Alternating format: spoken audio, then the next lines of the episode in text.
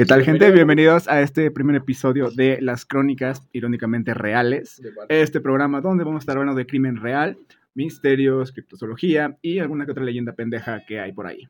Mis primeros invitados son mi equipo de trabajo de Palabras a la Basura. Saluden. ¿Qué pedo? ¡Ey, qué tranza, banda! Síganme en TikTok. Y Cristian. Papá, chao. Papá, chao. Bueno, Prácticamente somos los CP, güey. No estoy inmigrante. Falta uno. Falta una integrante de este pequeño grupo que es Damaris. Espero que pueda escuchar esto. Un saludito. Ella es, de otra, ella es sobrenatural. Iba a decir algo, pero Sí, no, eso no. Es otra Al rato te agarra putazo. Entonces es sobrenatural. Te va a dar putazos- me va a dejar fantasma de vergazo, güey. Te va a dar fantasma. Te va a dar putazos cristianos, güey. Ya, ya, nos van a funar.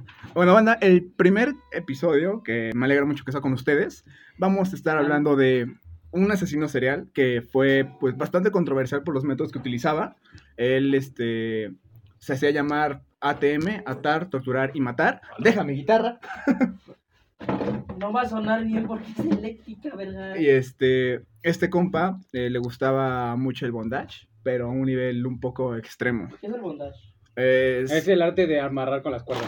Arte Ah. japonés, por favor. arte japonés de amarrar con las cuerdas. explicar mucho de ese tema, amigo. Sí, tú eres bien pinche puerca. Tengo una cuerda. Y este carnal, eh, a grandes rasgos, pues le gustaba todo ese pedo. Y irónicamente era un cristiano de comunidad, era jefe de Boy Scouts y era un ejemplo a seguir. Vamos a empezar con esto. Antes de empezar, eh, ¿alguno de ustedes Ah. Asesinado a ¿Quieres alguien. hacer- ¿Ha asesinado a ¿Quieres alguien? hacer un chiste? quiere hacer un chiste funable antes de empezar con este desmadre? Pues no, todavía no conozco exactamente su historia, entonces. Yo tampoco. Nadie ha oído hablar de él. ¡Los maestro fierro! Perfecto, chavos. ¿Cuáles son tus siglas? ¿Eh? ¿Cuáles son tus siglas? Eh, DHF, ¿Y en inglés? DHF. Ah, no, pues no. Este güey era BTK. Ah, entonces sí. Bueno, ¿Qué? eh, vamos a empezar. Dennis Rader, nacido el 9 de marzo de 1945 en Pittsburgh, Kansas. Fue conocido como el asesino en serie BTK, Bind, Torture and Kill, atar, torturar y matar. Eh, Rader llevó a cabo una serie de asesinatos en Wichita, Kansas, entre 1974 y el 91, y se atribuyó el apodo de BTK en sus comunicaciones como con la policía y con otros medios de comunicación. Este cabrón este, se hizo llamar a sí mismo porque, digamos que en su primer asesinato, él estaba, estaba viendo las noticias y empezó a ver que había noticias de otros asesinos y cada uno tenía un sobrenombre. Y el imbécil se le ocurrió decir, ah, pues si otros tienen su sobrenombre, porque yo no. O Y- sea, técnicamente es un asesino por eh, seguir a los demás. Por la moda de los asesinos. Por la moda de los asesinos. sí No. y no. O sea, es como si yo me el vuelvo Spider-Man.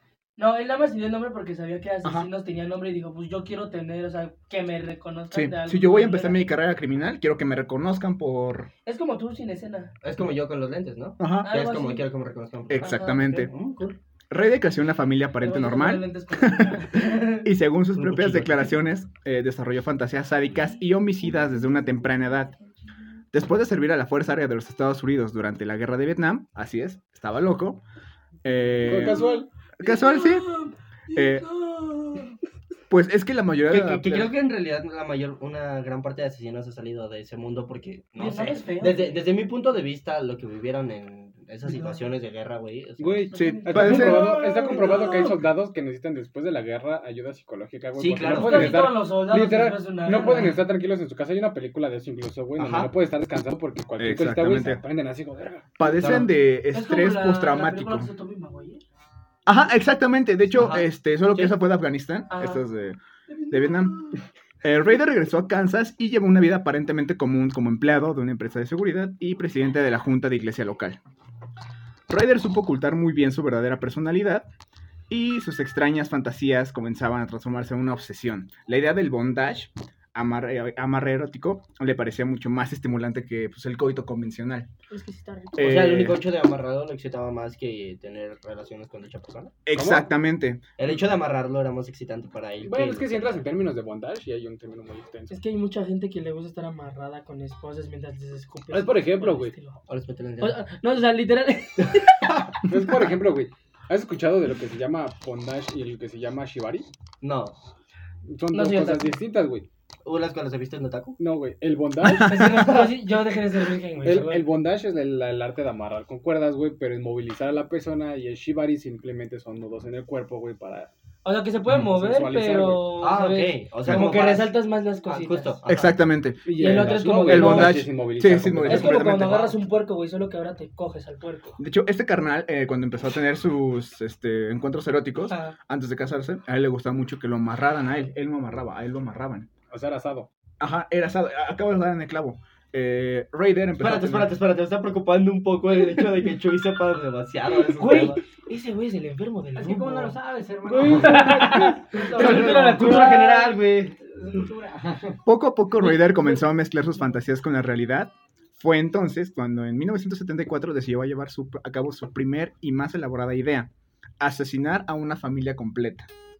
Este cabrón no, no fue por de, ah, voy a matar a esta morra. No, el güey consiguió un trabajo como electricista y de diferentes este, trabajos de contratista para ir a varias casas. Y matar Géminis. Sabía que ibas a decir una pendejada. ¿Quién lo invitó? No, el zodiaco es otra cosa. Este, Dale cultura Entonces- al niño. Eh, él le gustaba espiar a sus objetivos. Ajá. Eh, antes de esto, eh, hay, hubo- hay un dato que investiga aparte, ya fue muy tarde, pero él se casó, tuvo dos matrimonios. El primer matrimonio que tuvo terminó de la forma más enferma posible. Un año antes de empezar a llevar sus macabras intenciones, Raider se había casado y pues tenía un hijo.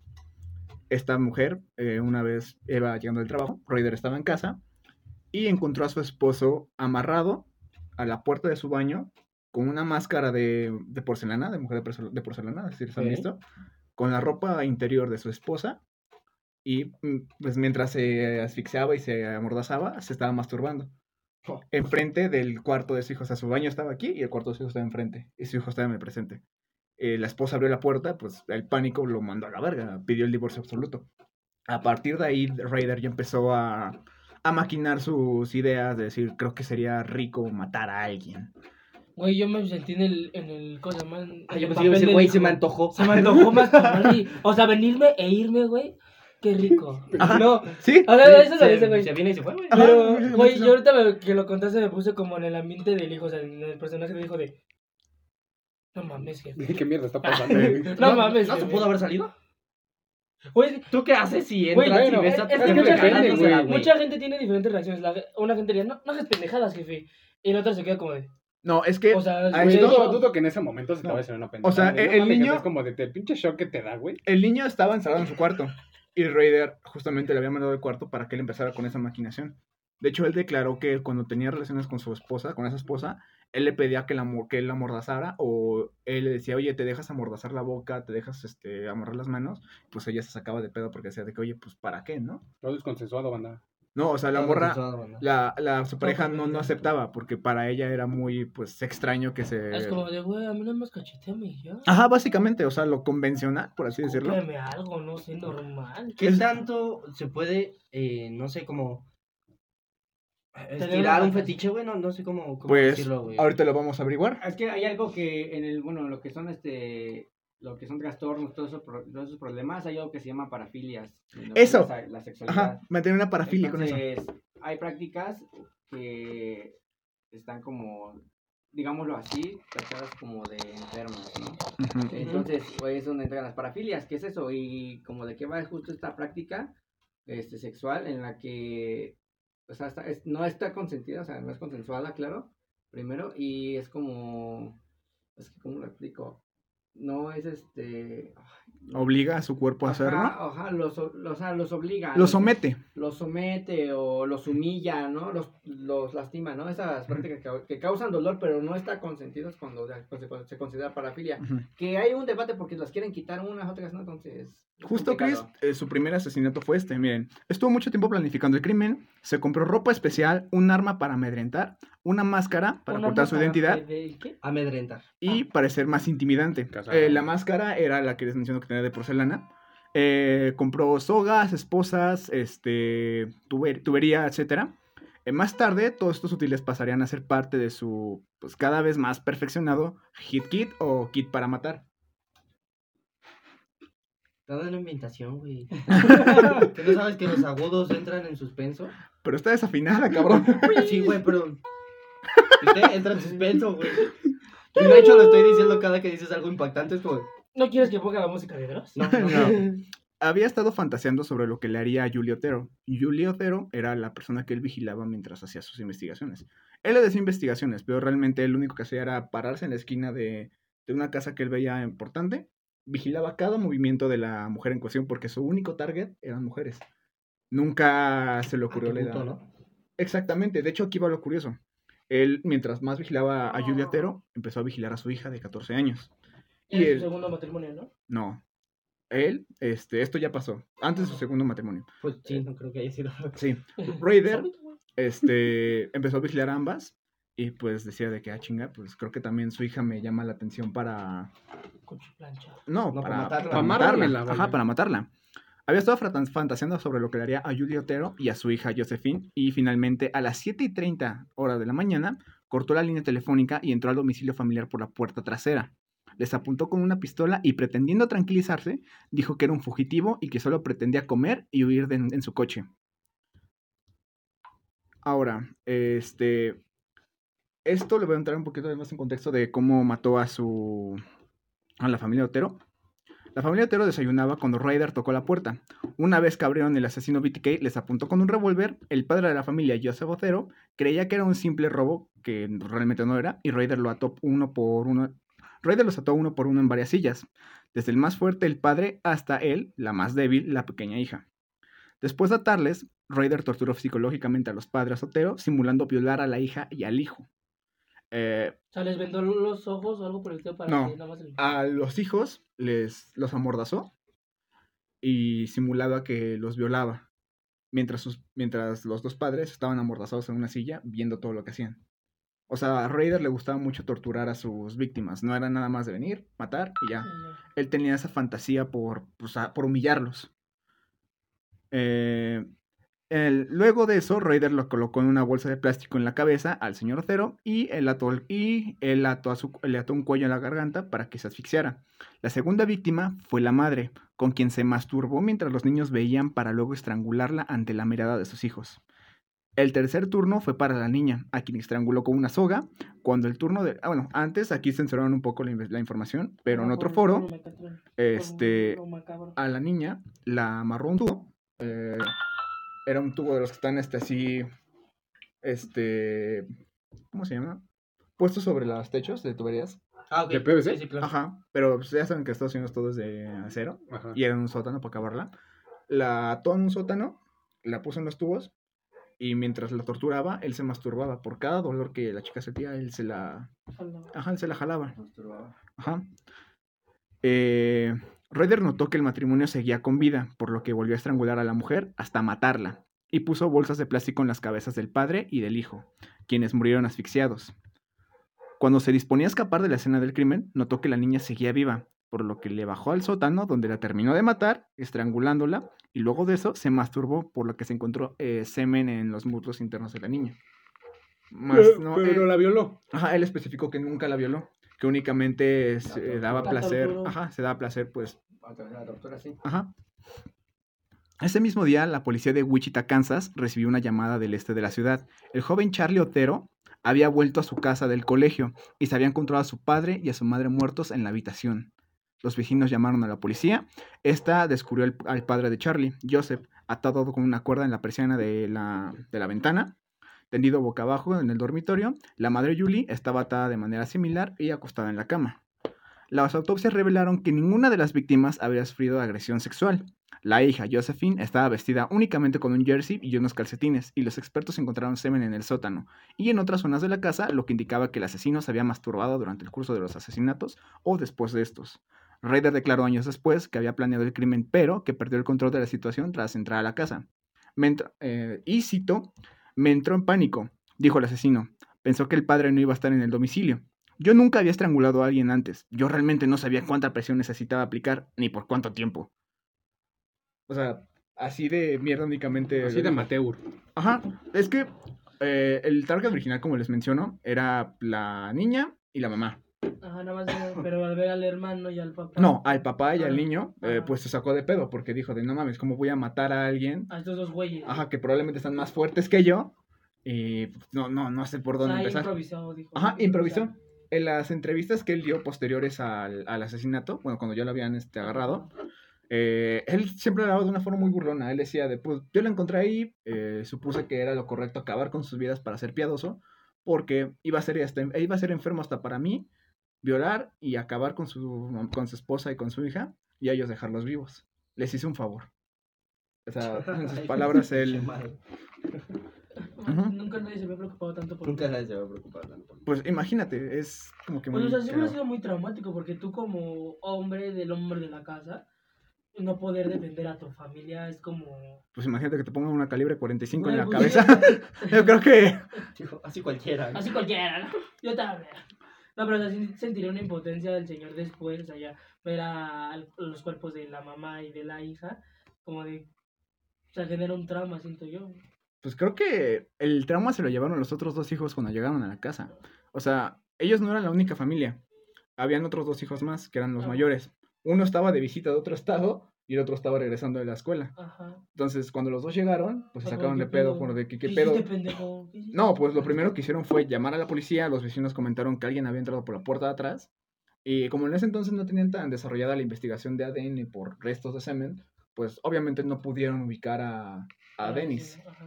Eh, esto fue pues donde empezó un poquito más la investigación a fondo de la... de- bueno, o sea que ahorita si ya saben quién soy por mi semen. Ajá, sí. Por cualquier materia genética o fluido que tejes en algún espacio, o en automático apareces en los registros. ¿Neta? ¿Y cómo?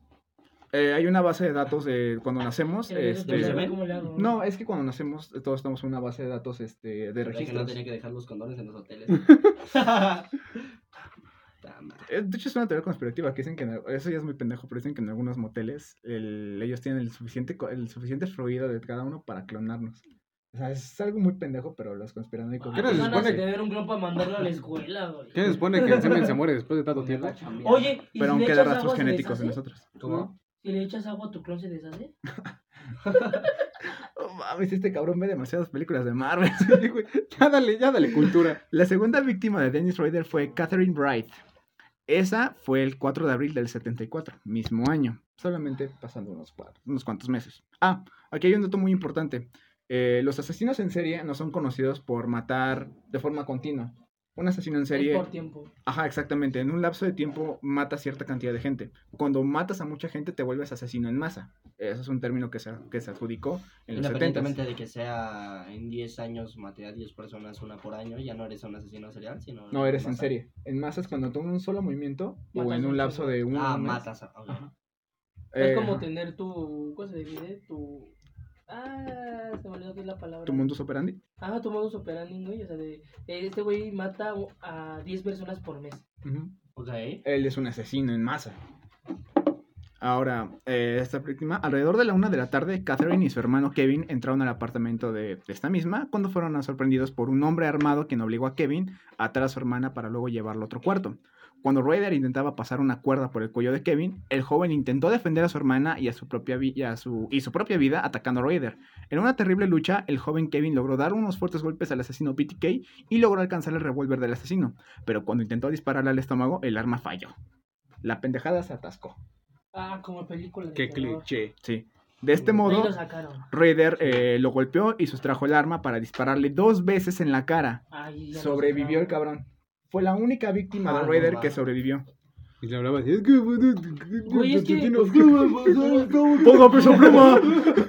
Güey, o sea, te pueden disparar en la cabeza y sobrevivir. De hecho, hay. A un 50 ju- Cent le metieron 50 balazos y sigue vivo. O sea, güey, por ejemplo, igual a- eh, yo pongo un ejemplo que conozco que fue de un futbolista, güey, por un partido en un bar, güey, o sea, ¿cómo que no metiste un gol y le dispararon en la Ah, sí, uno de güey? Colombia, ¿no? Eh, no, era este... de- Era el de la pantera rosa. güey. eh, Era este Salvador Cabañas, era de... Ah, del América. Ajá. En un, en un antro. ¿Fue en el 2009? 2012. 2009. 2009, porque ese partido yo lo fui a ver y entonces a ese güey le dieron un... Literalmente estuvieron a nada, o sea, a pocos centímetros, y aún así el cabrón sobrevivió. Ya no se dedicó al fútbol, pero... Pues Ah. depende, si no tocan una por cierta parte de tu Ajá, de tu cerebro, güey, no te mueres. A 50 Cent le metieron cerebro 50 chiquito, balazos y sigue vivo. Tenías el cerebro chiquito mi compadre, por eso no la Mientras no toquen tu hemisferio derecho del cerebro. sí, todo bien. Eh, eh, ok, luego de sacar el seguro, Para asesinar gente? Sí, por ese motivo Kevin no pudo disparar, porque el güey no le quitó el seguro. O sea, cuando le quitó el arma a BTK, El- era un revólver. Los revólveres tienen un, este, un seguro que hacen que cuando martille saque el chispazo. No es como una 9 milímetros normal. Entonces, el pendejo de Kevin, si es un pendejo Kevin, este, al momento de decirle ya mamaste, no quitó el seguro. Por eso Lo quedó como Ted. Ajá. Pero ya- Ahora, pensando que, que el joven Kevin había muerto, Raider volvió al cuarto donde estaba la joven Catherine y la apuñaló tres veces en el abdomen para luego escapar. Mientras tanto, Kevin estaba increíblemente aún vivo y logró arrastrarse hasta la calle donde el conductor, un conductor que iba pasando por ahí, lo llevó al hospital. Cuando la policía asistió al apartamento, Catherine ya estaba viva, por lo que la trasladaron también al hospital, aunque a las 7 pm fue declarada muerta. Catherine, ella no, no murió por estrangulación, porque por todo el desmadre que había pasado con el hermano, BTK entró en pánico y dijo, no, pues la voy a acabar de una vez con un cuchillo. Entonces, pues se la chingó. Y ya se fue a la verga. O sea, prácticamente se frustró su plan. Ajá. Ajá, o sea, El- te puedo masturbar. Es Ajá. como cuando llegan tus papás, güey, ya no te puedes masturbar. De hecho, otras- mientras él declaraba sobre esto, este, él mismo dijo que si no, si Kevin hubiera permanecido muerto o no hubiera hecho nada más, él hubiera hecho su trabajo como si nada y nadie hubiera sufrido además. O sea, este güey era un, no sé si era, te llamarlo como sociópata. ¿Cuál es el la característica de un sociópata? Ay, pues. No sé, güey, estudio psicología. Es que no, era un sociópata y un psicópata, lo mismo te lo dice sociópata, sociedad, hermano, la sociedad es la que te convierte como tal, güey. ¿no? Entonces era un psicópata. Y un psicópata, y un psicópata pues nace, hermano. Es que ese es el dilema, no saben si un psicópata sí. nace o se lo- hace. Eso es lo que, ajá, es que y el que se hace es el sociópata, se, supone que así es, pero pues igual es Es como el, sociópata es como el güey que balacea en las primarias de Estados Unidos, ¿no? Eh, esos sí eran sociópatas, este, los de es que, Columbine. pues, No, o sea, no, pues, no, no conozco su contexto, ¿no? Ah, es que esos dos compas se sufrían, sufrían bullying y por desquitarse dijeron, ah, mira, una AK-47. Hay que jugar Fortnite. Ajá, jugaron Warzone en una escuela. Un Warzone. Eh, la tercera víctima de Dennis Rader fue Charlie Bian. A continuación, se voy a proporcionar más detalles sobre el crimen. Pasaron tres años con la víctima anterior. Eso es lo que les menciono. Que Raider eh, se tomaba su tiempo para pues, ir matando gente. Porque el güey no mataba gente de otros estados, según él declaró. Eran de su misma comunidad y para no levantar sospechas, pues sí tenía como que sus periodos. Y entre cada periodo de que mataba a alguien, este, haz de cuenta que el, el punto de la de inflexión era que Raider tenía, alimentaba su fetiche con tomarse fotos. De hecho, ahorita les voy a enseñar las fotografías que él se tomaba en... A él ya se las enseñé. Pues, ¿sabes a qué me recordó eso? A, a Austin Theory cada vez que terminaba una lucha que se tomaba su selfie. Ah, no creo que sea lo mismo, porque él sí se las toma de forma muy... Muy ojéis. Entonces, este... Ya se los chingó el chuy. Entre cada espacio que él, mata, que él mataba a alguien, él tenía otras actividades. Y dentro de esas actividades, pues él alimentaba su. ah, su fetiche. Eh, le, daba, le, daba, le daba de comer a vagabundos. Ajá. Eh, Ah, para que no sospecharan de él, él fingía ser como buena persona. Era un buen Sí, samaritano. era un buen samaritano. El asesinato de Shirley Bayan tuvo lugar el 8 de marzo del 77 en su casa en Wichita, Kansas. Redder se infiltró a la casa de Shirley Bayan, probablemente aprovechando un momento en el que ella estaba sola. Una vez dentro, la sorprendió y la atacó. Al igual que en los otros casos, Redder utilizó el método del estrangulamiento para asesinar a Shirley. La sometió, la estranguló hasta, que- a- hasta la muerte. El cuerpo de Shirley Bian fue encontrado en el sótano de su casa por su esposo cuando regresó de la casa más tarde. Eh, literalmente el güey se quedó más tiempo a trabajar y dejó a su esposa ahí. Cuando regresó fue como de, a ver, a ver qué pasó. Ok. Y de hecho eso fue uno de los momentos que más este, le costó porque en su mente decía, si no me hubiera quedado a trabajar más horas extra, probablemente te hubiera salvado. En su momento canon. Ajá, fue su evento canon. Y el güey, pues, eh, como no confiaba en el, en el sistema judicial, porque ya eran tres asesinatos, este, pues, cuando empecé el mismo modus operandi, pues él empezó a sospechar que algo andaba mal y contrató un detective privado. Ok. No se dejó guiar por la policía. Eh, el cuerpo de Sharon fue encontrado por el sótano de su casa por su esposo, eh, cuando regresó a casa más tarde. Este asesinato generó un mayor nivel de alarma y preocupación en la comunidad, ya que fue otro caso violento sin una aparente explicación. O sea, literalmente el güey eh, ya estaba haciendo su agenda y pues él ya, estaba, él ya sabía que estaba generando notoriedad en Wichita. Al igual que los demás crímenes de BTK, la violencia y la crueldad del asesinato de Shirley Bian dejaron una profunda huella en la comunidad de Wichita.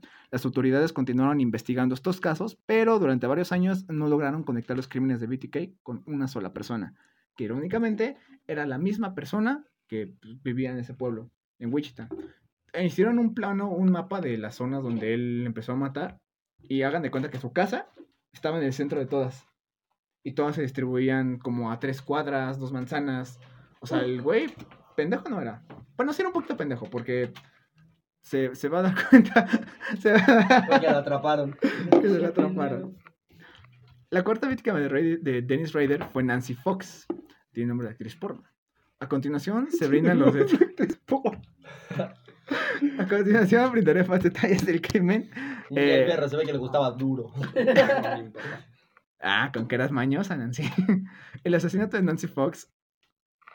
Ahí van a empezar. Dijo, ¿cómo les gusta interrumpir? Mañosos.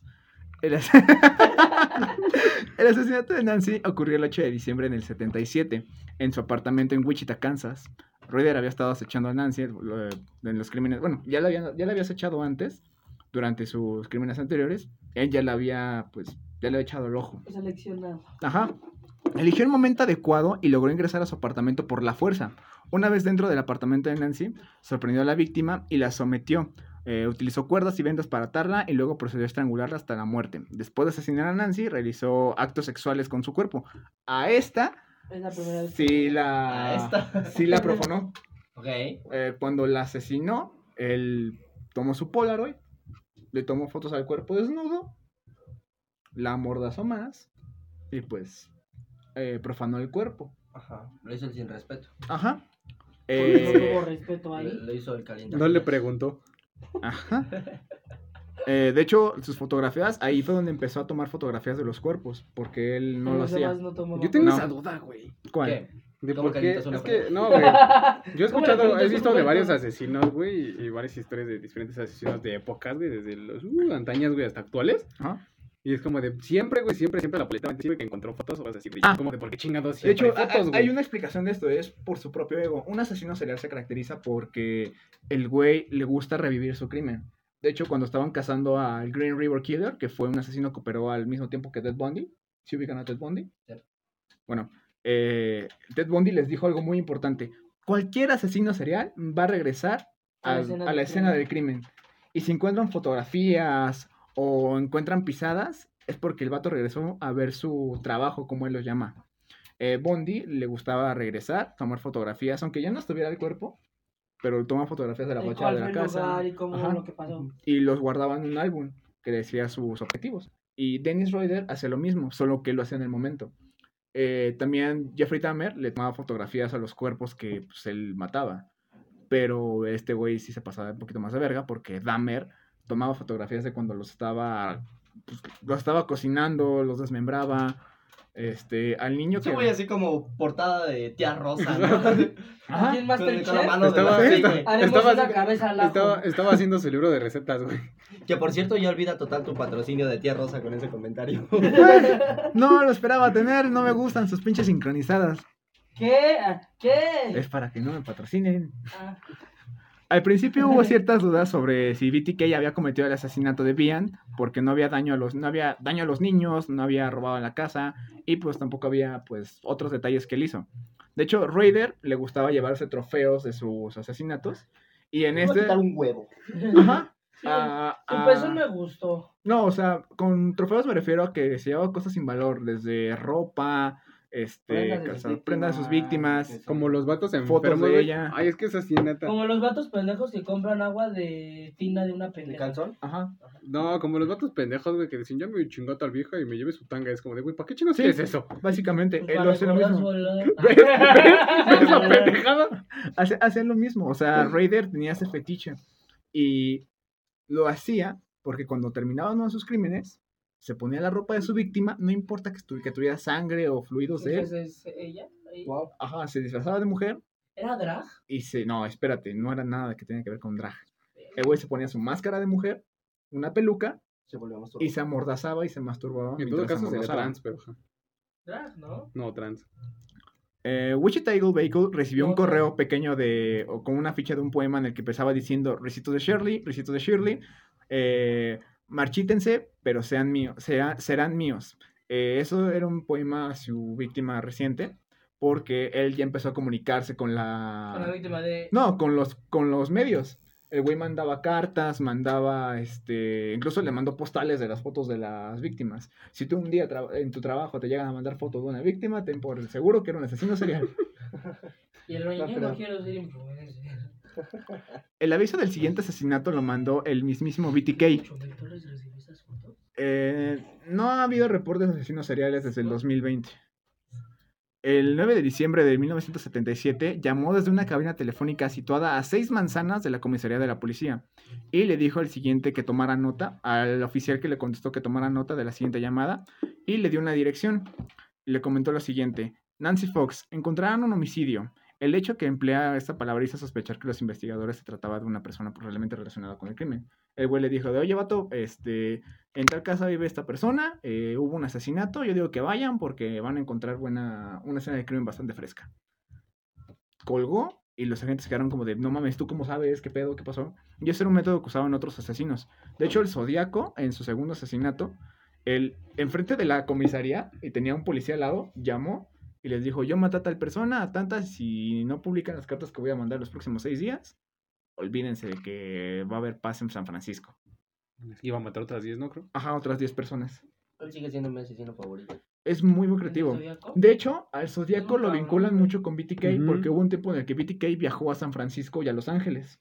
Eh, y ahí también dice que, hubo, que él tuvo víctimas. Entonces, muchas personas consideran que tal vez BTK y el Zodíaco eran la misma. A mí se me hace muy ilógico porque el, medo- el Por método los de... tiempos como... No, el método de El método de asesinato. ajá. Porque el Zodíaco variaba demasiado. El güey le gustaba mucho jugar con la cabeza de, su, de los oficiales y cada asesinato que tenía pues era diferente. El Zodíaco se como técnicamente, el- el, el técnicamente el, acertijo. ajá. Ah, era el acertijo. Ajá. Ajá. Y es que técnicamente el asesino del zodiaco fue como de si resuelven lo que les mando, me entrego. Ajá. Ah, lo cual nunca lograron hacer. Había también Apenas- otro similar al Zodíaco que hacía lo mismo. o sea, Era Jack. güey, de. Era Jack el Destripador.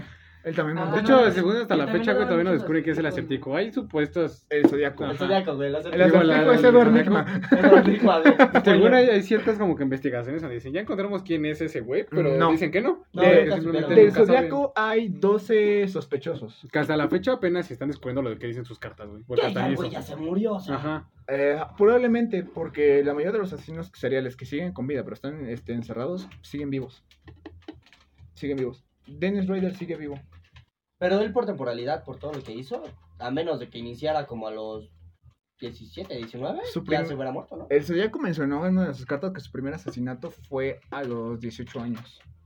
Desconozco, o sea, te estoy hablando de que probablemente fue en, el, en los 30s, en los 50s, porque él empezó su cadena de asesinatos en los 70s. El güey siendo un genio de asesinatos y lo, y lo atrapan por robarse unos gansitos del Walmart, ¿no? Eso le pasó a Jeffrey Dahmer. Ajá. Eso le pasó a sí. Dahmer. Y a Ed Kemper. Ahora, aquí va otra carta. Ahora les voy a comentar otra cosa. Encontraron, eh, encontraron en su casa a Nancy Fox muerta, parcialmente desnuda. La habían estrangulado con una media de nylon. La policía no relacionó el asesinato de BTK hasta que la cadena local Channel 10 recibió una carta, eh, una carta suya motivado por la indiferencia de los medios. O sea, este güey a huevo quería que los medios le dijeran, ah, eres tu BTK, güey.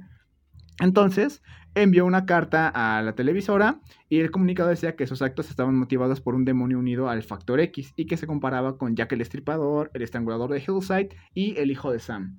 Eh, Jack el Estripador, ya todos lo conocen, eh, dicen que es una... nunca existió, otros que sí, no se sabe. El estrangulador de Hillside fue un asesino serial, él solo estrangulaba, que fue una de sus inspiraciones para él, y el hijo de Sam, él era un asesino en masa. Él operó en Nueva York, igual en el mismo tiempo que BTK. Y este, ese güey salía a la calle con su revólver. Y nada más si te veía parado en una esquina, te volaba. Por puta. Ajá. Decía que él, su principal objetivo eran las mujeres y él decía que lo hacía porque las mujeres eran unas... puta. Unas zorras rameras. Ajá. Y resultó que el güey, y el güey le adjudicó sus actos a un demonio, que solo le decían que estaba loco. Entonces, está pendejo. Y cito lo que dice la carta. ¿A cuántos tengo que matar antes de ver mi nombre en un periódico o algo de atención a nivel nacional?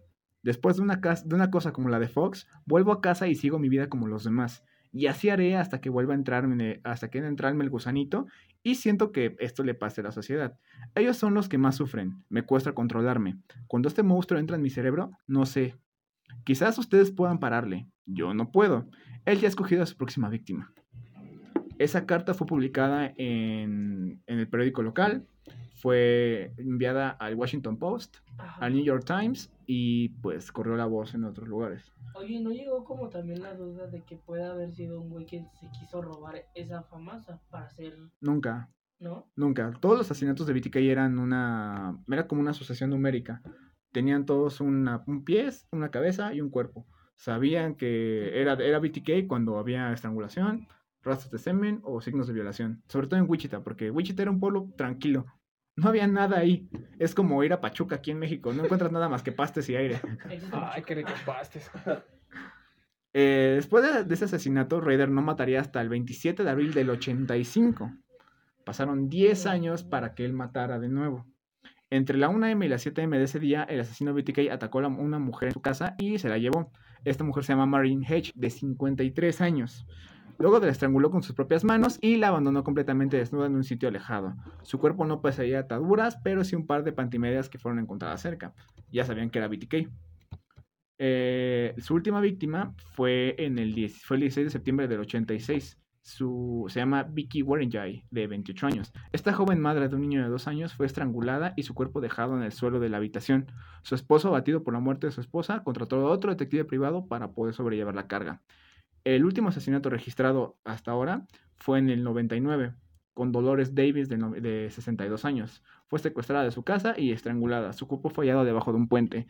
En este no hay mucha información porque todo lo que declaró después este BTK fue censurado.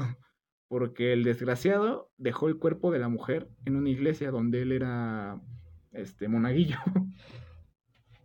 y ¡ay! error.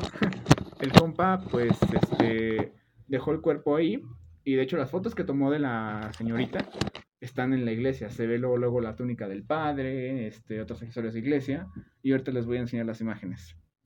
Eh, vamos a proceder a la captura. El 25 de febrero del 2005, la policía detuvo a Dennis L. Rader, de 60 años de edad.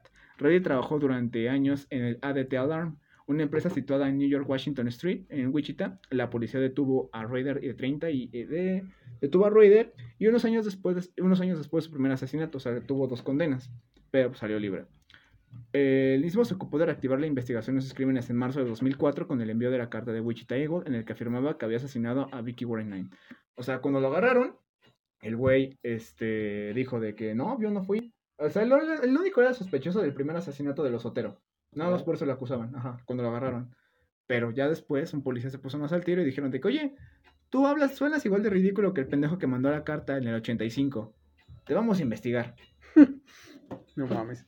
Hasta entonces, las investigaciones de, Na- que, Nancy, de que Nancy Fox era asesinada en diciembre en el 77 había sido la última víctima de BTK registrada y pensaban que el asesino que había dejado de matar por alguna circunstancia, poco antes de que se revelara su identidad, le habían dado un cargo directivo en la congregación luterana que, a la que pertenecía.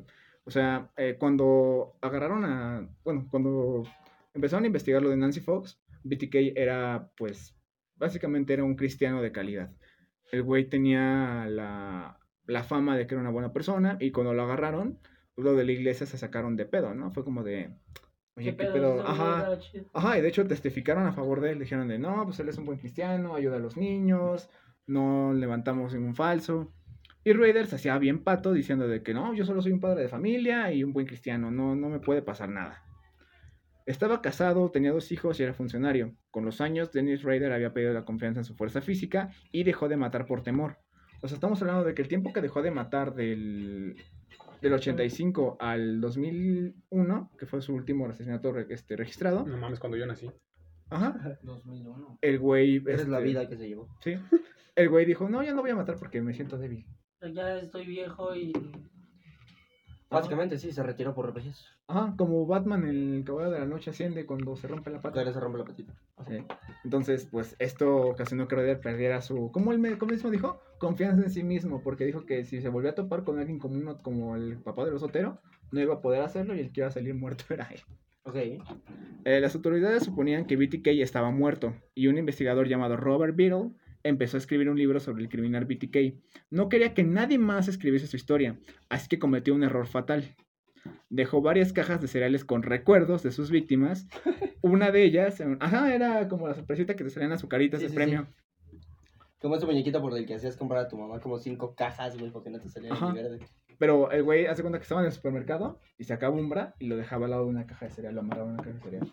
Ah, no más. Sí. O sacaba pedazos de prendas. este, Un dedo, güey, se lo pegaba. Un dedo. No, él no mutilaba, él nada más, este, pues... Le hacía- roban los calzones, güey. Los premios que se lleva. Sí. Ay, Puro Calvin Klein, ¿sabes? Sí. Ajá, básicamente.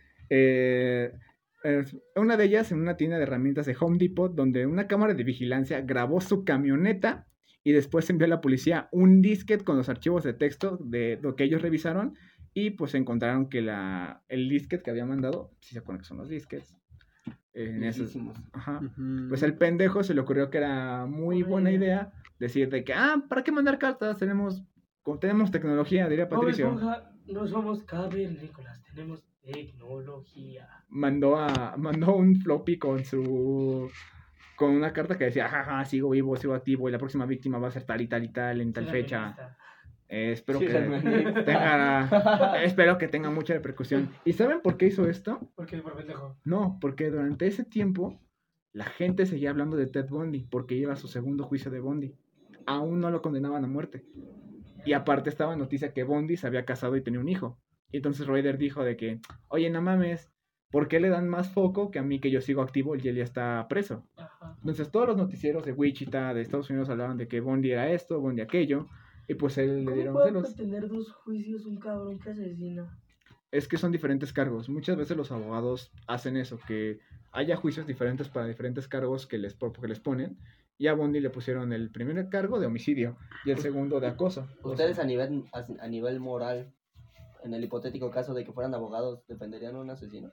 ah, Moralmente no. Económicamente sí. Depende. sí. Es que hay, hay un concepto muy chido. Ahora, técnicamente lo- los asesinos no son ricos. Bueno, No, No todos. sabes. No todos. O sea, al menos de lo que se saben, no todos son, pero no sabes porque cómo se transportan, cómo, hace- o sea, cómo es lo que hacen. ¿Estás de acuerdo que tras la, el, el mensaje donde te dicen que cualquier asesino serial bueno, nadie sabe de su existencia? Es que es, es que Chuy, el asesino serial es narcisista. O sea, sí, yo Y entiendo le eso. gusta mucho llamar la atención. Pero hay uno donde dicen así como el verdadero asesino serial que es sí bueno, Solo bueno, viste en bueno, Twitter, nunca vas a ¿verdad? saber de su existencia, ¿estás de acuerdo? solo Porque un como TikTok. Eso lo viste en TikTok, güey. Si lo ves en TikTok, chinga tu madre. No, güey. O sea, alguna vez, bueno, ese post hizo famoso en Facebook, güey, de que un gran asesino es el que no conoces. Entonces, ah, puede Es haber que- allá afuera que uno que sea muy Es que ese es el detalle. Eh, BTK, o bueno, Dennis Rader, era una persona que todo el mundo conocía. Solo conocían a Dennis Rader. Ujú. No conocían a BTK. Eh, por lo mismo de que el güey pues era cristiano, tenía su fama de que, ay, él, puedo dejar a mi esposa con él. No hay Es que la problema. verdad es que es mucho mejor que conozcan una fachada tuya porque Ajá, exactamente. libera menos expectativas, libera menos es- ¿cómo se Sospechas. sospechas, ajá, eh, que el hecho de que nadie te conozca. Es como si Exactamente. eres el rarito que vive en la colonia y nunca sale. Sí, tú, tú sabes que si te el- apuesto a que van a desconfiar de ti, güey. Sí, es En cambio, como- si eres el güey que todos, Ajá, todos sí.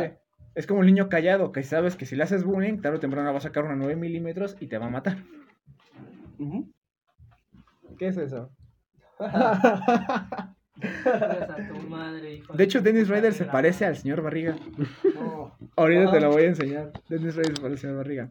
Eh, atraparon a Raider y lo atraparon de la forma más pendeja porque cuando empezaron a dictar los datos, marcaron a la iglesia donde él trabajaba y le preguntaron de que, oigan, este, me- nos llegó un floppy con toda esta información.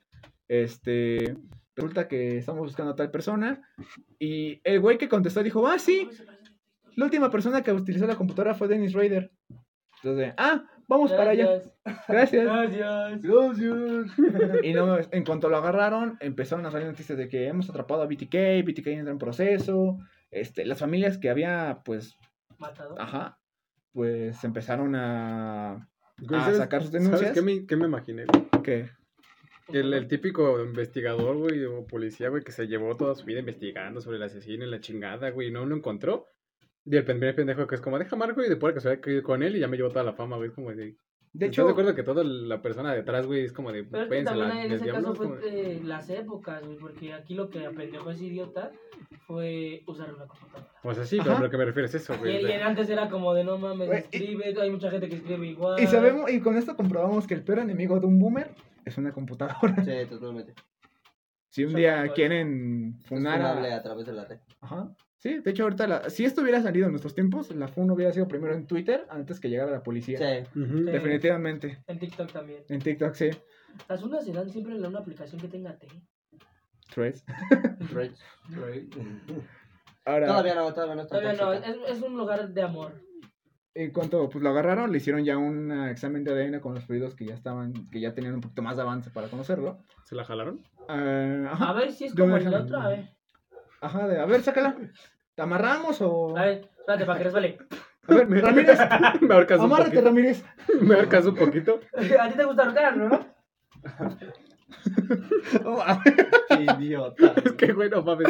Hay muchas cosas que sí. Sí, ¿cómo lo descubrieron? Pues a huevo tuvieron que obtener el fluido. Metieron, a lo mejor le metieron el dedo y para que aflojara rápido. Ni modo, Ramírez, te toca. Aplicaron la del policía bueno y policía malo, de ahora te toca a ti, güey. Tenemos el becario. Yo pasante. Yo se la jala el pasado, te toca a ti. Sí, el, el- el de criminología. Ándale, que le dio asco el cerebro. Ándale, eso. Ah, Dile que venga.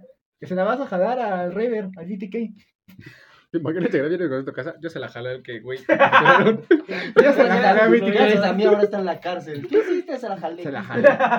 ¿Cómo que se la jalaste? Con la-. Gracias a mí con la peda, güey. No mames. mi Ustedes no se la han jalado a un asesino serial. ¿Se acuerda que dije que a lo mejor dejaba la pasantía? Ya no. Soy famoso. Es famoso. Ahora vamos con la condena. La policía lo presionó. BTK ya estaba Dos días. dispuesto a hablar.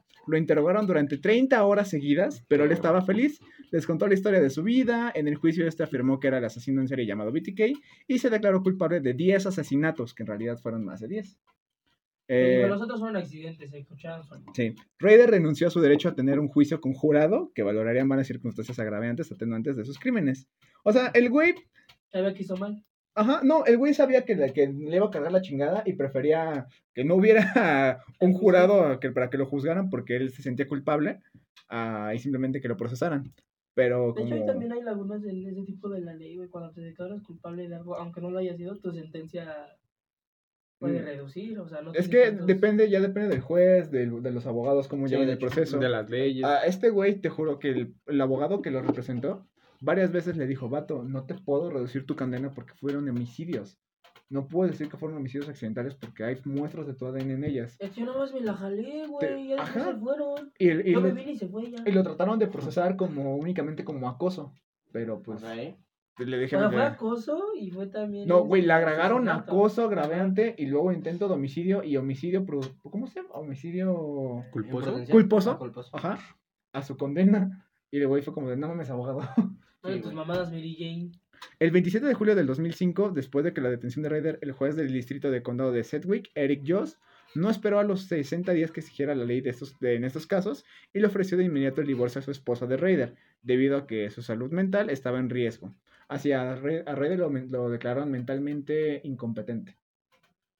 Y con eso procedieron automático el divorcio de su esposa, su Sí, sí, segundo divorcio.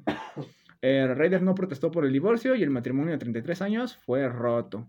Paula Raider dijo que en su, en su petición de divorcio que su condición de tanto física como mentalmente había sido adversamente afectada por el matrimonio. O sea, la, la ruca metió más este, pedos a Raider diciendo que Ok. sufrió daños eh, físicos y, y mentales durante No su... mames, 33 años y no sabes que tu esposo está loco. Fue condenado en septiembre de 2005 a 10 cadenas perpetuas consecutivas, sin posibilidad de libertad condicional durante más de 40 años. Aunque hay una pena de muerte en Kansas, no se puede aplicar a crímenes cometidos antes del 94, la fecha de entrada de vigor de su... Ok. Recurrió la sentencia, pero se le fue negada. Eh, estará en prisión hasta que muera. O sea, básicamente se va a morir ahí en prisión. Eh, después de esto... Sigo vivo. Sigue vivo. Y ahora- actualmente Raider ya tiene 92 años. Güey, ¿te imaginas a los güeyes que entren con él a prisión y es como de hablen y es como de, a ver, dame información, salgo y hago mi desmadre? Eh, Raider cuando empezaba a, bueno, cuando lo agarraron, empezó a dar entrevistas con diferentes este, medios, porque no sé por qué a Estados Unidos le encanta tanto el pinche morbo de los asesinos seriales, y hasta había programas que se dedicaban a hacer entrevistas con ellos después de, la, de que los agarraron. Netflix ahorita. Ah, de ahí salieron, Extra normal. de ahí salieron, o sea, normal, ¿qué? no, no, no, o sea, eran literalmente, tú Gómez mataste a alguien y yo te voy a entrevistar, y le hacían preguntas como de, oye, ¿qué sentiste cuando lo mataste? ¿Qué fue lo que te llevó a esto? ¿Qué era lo que tú sentías cuando estabas ya literalmente O sea, es rompiendo como el cuando entrevistas a una estrella de cine. Ajá, así los trataban ¿Qué como celebridades. cuando grabaste? ¿Qué sentiste cuando? Sí. Pues no fue una escena muy pesada, la verdad. De hecho, las primeras entrevistas que tuvo Raider, en todas se mostraba tranquilo y muy manipulador.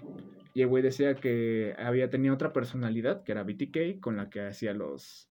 Los Era como. Hannah Montana el güey. Ajá, Sí, como Hannah, montado homicida. Eh, Lo mejor de dos mundos. sí. El nuevo disco de, de Natal. ¿Qué? es que me acuerdo de otra cosa. Sí, güey. Sí. Eh, Entonces, este Raider durante este proceso, pues el güey se le hizo, se le hacía muy fácil decir de que no, yo soy inocente y la otra persona lo hizo. Pero pues él lo hacía únicamente para que los reflectores no le cayeran tanto. Cuando agarraron a Jeffrey Dahmer, este Raider comentó que para él Dahmer era un novato, porque no supo ocultar bien la, la necesidad de matar y tampoco el impulso de matar como lo hizo. Porque la mayoría de las víctimas de Jeffrey Dahmer, si se acuerdan de la serie, eran muy, muy seguidas. Casi. casi Ese güey mataba más como por impulso que por, por estudiar bien algo. No, no. Dahmer mataba así porque el güey decía que cuando mataba a una persona lo hacía para que no lo dejaran. ¿Le genera placer? No, o sea, él se sentía abandonado por sus padres, Sí, por sí, su sí, mamá. Eh, Dahmer decía que los, que los mataba para que se, daran, se quedaran siempre con él y cuando se los comía era como una era como simbolizar que eran una sola persona. de somos uno. Sí, Tú y yo Tú y yo somos, uno mismo. mismo. Wow. Como tu grasa aquí, tu desecho acá. ajá, sí, entonces... eh, Lo que me sirve de ti aquí, ah, ah, lo que no para afuera. ahorita les voy a pasar unas imágenes del, del caso. Eh, Quiero que, que las vean, quiero que las analicen. Primero les voy a enseñar eh, de cómo Raider pues, se amordazaba y con la ropa que le robaba a sus Ropa de mujer. Y se sale la de fierro vestido de mujer. Esa es la Sale la foto de Crocker en vestido. Esa es la primera. Tenemos a... Esto fue durante el periodo de que era jefe de campistas en Wichita. Güey, ¿quién le tomó la foto? Él se la tomaba.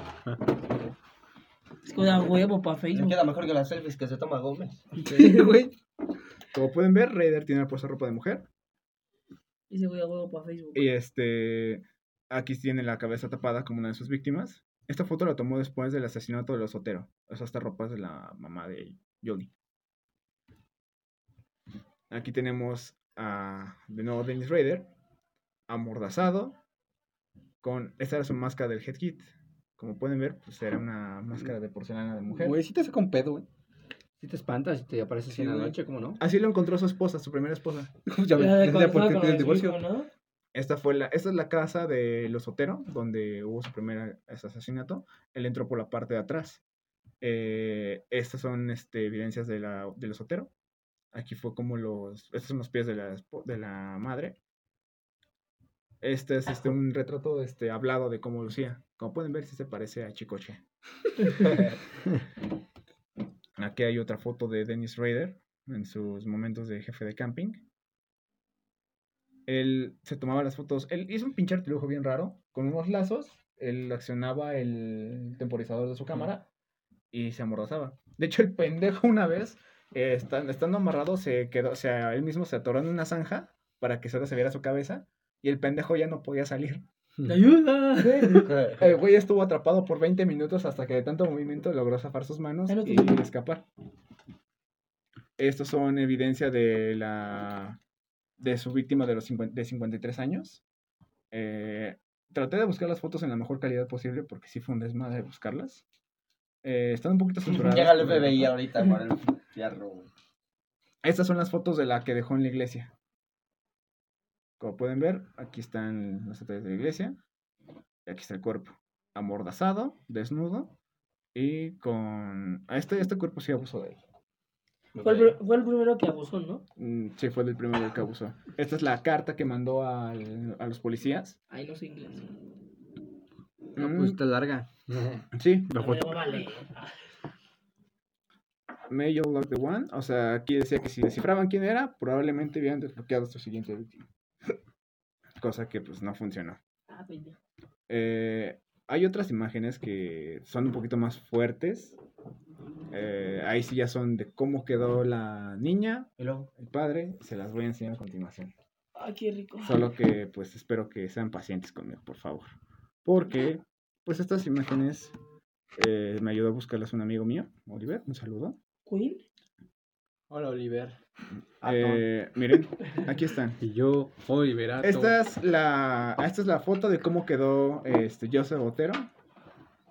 Como pueden ver, está morda, tiene marcas de estrangulación y golpes. Era puertorriqueño. Aquí tenemos a Julio Otero. Eh, de esa, ella alcanza a distinguirse las amordazadas y las datos de asfi- de asfixia. De asfixia, perdón. Tenemos otra foto de Yuli, un poquito más detallada de dónde la dejó. Esto fue en su cama. Y aquí tenemos al hijo, a Joey Otero. ¿Nota? No encuentro forma. Este es Eh, el cuerpo, su cabeza y ese es el cuerpo. Oh. Aquí, como pueden verlo, a todo, le puso una bolsa en la cabeza y aparte le amordazó de la boca para que no pudiera Respirar. Ajá. Y a muchas personas que le enseñé esta foto dijeron que era la más fuerte porque es de Otero, la niña. Eh, como pueden ver, está atada, amordazada y desnuda de la cintura para abajo. El es un día de peda. Pendejo.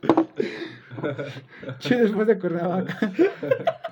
Te diga tranqui. Siempre que sea algo tranqui. no mames. Oye, ese sería un meme. No, Pero tus compas te dicen que algo tranqui. Ey, pinches mierda. O sea, no, no El meme de mi Increíble, güey, cuando no das el contexto de la foto. Aquí está el sótano, que es de ley que todos los asesinos seriales dejen una víctima en un sótano. Clásico. Eh, aquí las, las primeras este, expectativas que sacaron los agentes cuando vieron esto es que Julie había sido violada. Pero ya después de que vieron, hicieron la autopsia de los cuerpos, dijeron de que no, que no hubo No ningún abuso. penetración ni nada. Ajá. Que solo encontraron rastros de semen en sus muslos, en su, en su pecho. O sea, el güey se la, se la rifó. Ya quiso otra vez la foto de. Se la rifó. Sí, güey. Grande ídolo. Ocultar de alguna forma, Sí, ¿no? ocultarlo, sí. Gracias por corregirme, si no me van a funar. Eh, aquí, primer Ídolo, capítulo y ya. Su primer capítulo vale por pura madre, güey. ¿Cómo que se la rifó culero? Se chingó una niña de 12. de 14 años. Eh, BTK, como pueden ver, era un asesino muy peculiar. Y con peculiar me refiero a que tenía fetiches raros. ¿Porque se la rifaba? Ajá, el máster. Son todos unos fetiches, chuy. No, yo no llego a eso. Cuando BTK fue aprisionado, este, muchos detectives empezaron ya a analizar el perfil del asesino serial, a saber qué era lo que tenía, qué era lo que tenía en mente, por qué lo hacía, qué eran las diferencias que él tenía. Y su cerebro lo querían, cuando, bueno, querían declararlo como muerto, pues querían que su cerebro fuera examinado, como el de Jeffrey Dahmer. Pero pues, como sigue vivo, pues el güey ahí anda. Actualmente el güey tiene 93 años, no... ha Es un viejo cochino. Viejo marco. este, lo han considerado que tal vez era homosexual por en la cárcel, pero no. La familia que dejó ya no lo, lo quieren ver. Pues no. Su hija se cambió el apellido de Raider, ya no es este, ya no tiene su apellido. Y su esposa Pues ya era muy vuelta a enfermo casar. como que eso, ¿no? De que se dejaran su apellido y esas cosas, sabiendo el desmadre. De hecho, el hermano de Jeffrey Dahmer también se cambió el apellido de Dahmer. Ok. ¿Adame? Sí.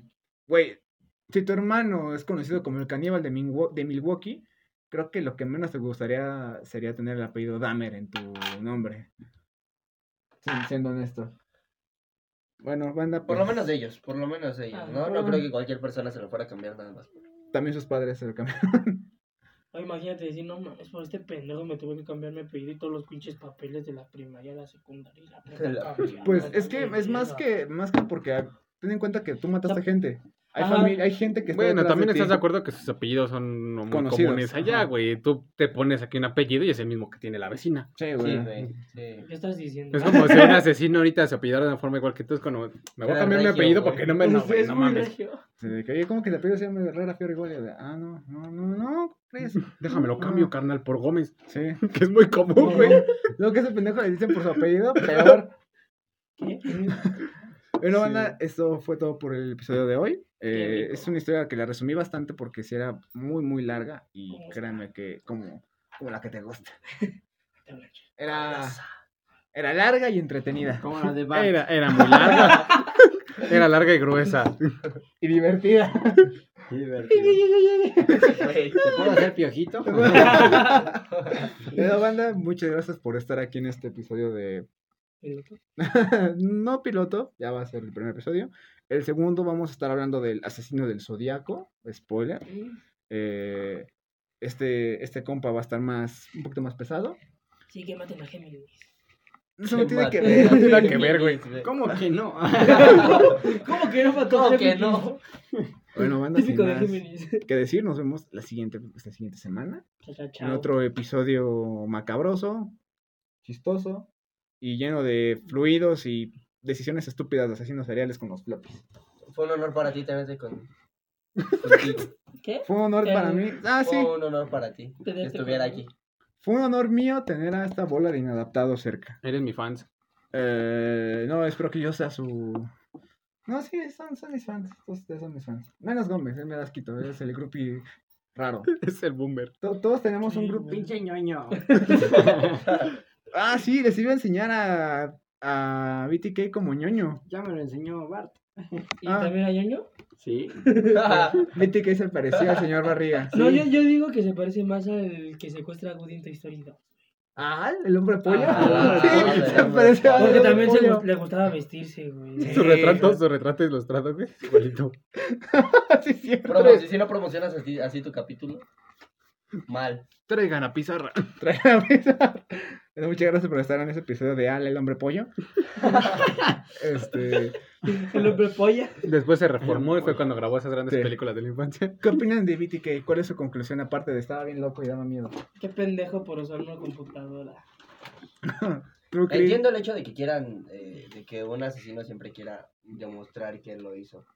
Creo que todos en cierta Es que tenemos el egocentrismo. Touché. Creo que en cierta forma todos tenemos el egocentrismo de cuando algo sale bien o cuando algo te emociona demasiado, quieres que los demás lo vean. Ujú. Y, y de mala manera, obviamente, lo hacen los asesinos.